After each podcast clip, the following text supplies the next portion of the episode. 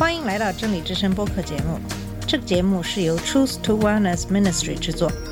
在这个节目里，我们要从一个不一样的角度向你介绍圣经和基督，带你走进一个属灵的世界。我们的节目在每个星期二、四、六更新，欢迎你的收听和关注。all the colors of the rainbow. 你好，我是马军。在上期节目给大家介绍了圣经成书的背景，主要是因为当时出现的马西洋派给正统基督徒造成了很大的困扰，因此成书圣经就迫在眉睫，以此来传正典的教义。今天我们继续讲述另外一个给基督教制造麻烦的人孟塔努，最后导致了圣经的成书。基督教一直是圣灵的宗教。根据第四本福音书的记载，耶稣已经应许他的子民将赐给他们保惠师，就是真理的灵，来指导他们。约翰福音十六章十三到十五节。那么，教会宣布所有圣灵末世的经卷都已经写成，不能在神的末世书卷中再加上任何东西。这一点时刻怎么能出现呢？特土良失望地说：“圣灵被赶进了一本书中了。”这一切是如何发生的呢？在第二世纪的后半叶，变化开始在教会中出现，宗教的激情正在褪去，教会主要的时代来临。教会已经不是会众可以听见圣灵语言的地方，越来越多的人加入教会，但是教会和城市之间的差别正在消失，教会日益世俗化，教会开始与异教思想和文化及哲学相调和。十字架的道路不再崎岖和陡峭。在这样的背景下，大约在公元一五六年到一七二年之间的某个时候，来自小亚细亚的旷野的声音孟塔努出现了。他要求信徒要有很高的标准和更加严格的纪律，要将教会和世俗严格分开。如果他仅仅停留在那里，那么他所做的就不会有太大的影响，并且这样的影响对教会有益。但是他走得更远。他和他的两个女先知北基拉和马克西米拉四处以圣灵的名义说预言，预告基督再次降临，迫在眉睫。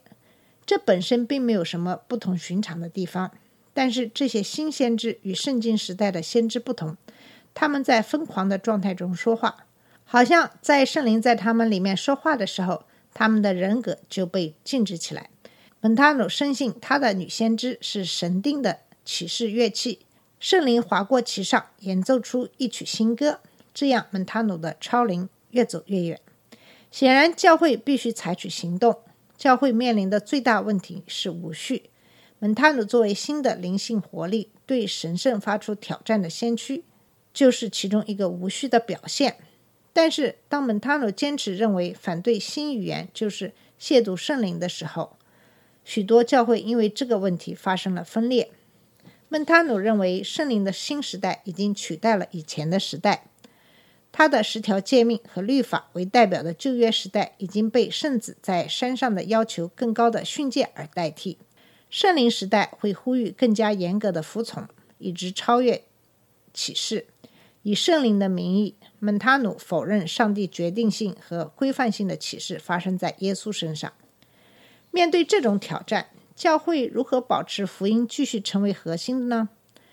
教会必须让其后的一切的基督徒敬拜、教导和生活都以基督和使徒见证为中心。圣灵的自由的言论并不能对此提供保障。蒙塔努主义正明确地表明了这一点，使最初始的使徒福音成为根基的最佳途径，就是将使徒作品分别出来，使之成为独一无二的权威。这就要求以后的一切信仰和行为都要根据这个核心信息来判断。这并不是说教会已经不再信仰圣灵的大能，差别在于最初的岁月中，圣灵让人们写下了基督教信仰的神圣经卷；在其后的日子里，圣灵让人去理解、解释和应用神末世的话语。我们知道，教会采取这种立场的原因之一是，那时已经出现了各种新约的经卷目录。最初的经卷目录之一，大约形成于公元一百九十年，我们称之为穆拉多利正典。这个经目的名字源于该经目的发现者穆拉多利。他于1740年首次出版了该经目。这个文件的开头部分受到损坏，所以它实际上是从路加福音开始的。该经卷的经卷目录如下：马太福音、马可福音、路加福音、约翰福音、使徒行传、格林多前书、格林多后书、以弗所书、菲利比书、哥罗西书、加拉太书、帖萨罗尼迦前书、帖萨罗尼迦后书、罗马书、腓利门书、提多书、提摩太前书、提摩太后书、犹大书、约翰一书、约翰二书、约翰的启示录、彼得的启示录、所罗门的智慧书。我们知道，最后两个经卷并没有被列入正经认可的经目当中，但是到一九零年，教会明确的沿着犹太圣经路线接受基督教圣经中的思想，就是基督实现了耶和华在旧约中的应许。到了第三世纪的早期，只有很少的经卷会带来问题。希伯来书面对来自罗马帝国西部地区的反对，启示录在东方并不流行。在四世纪初。教会史学家尤西比乌概述了当时的情况，指出雅各书、彼得二书、约翰二书和约翰三书、犹大书是属于一些人反对而另外一些人承认的经卷，但是启示录继续让他感到困惑。第一个和我们现在一样的经卷目录出现于亚历山大的阿塔纳修主教的一封复活节的书信中，该书信写于三百六十七年。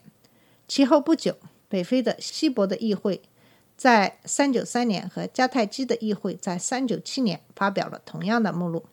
当然，从某种意义上，基督徒创造了正典，他们关于经卷有关决定成为历史的一个部分。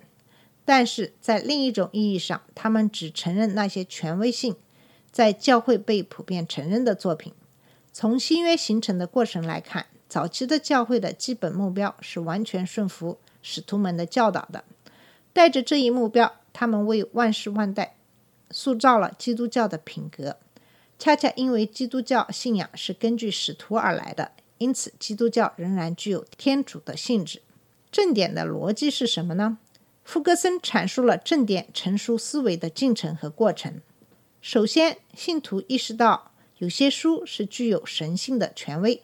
一旦接受了神圣著作的概念，正典成书的思维正在形成。第二，人们开始思考正典的范围。神圣著作和其他的书卷不同，人们甚至认为神圣的书卷的数量是有限的。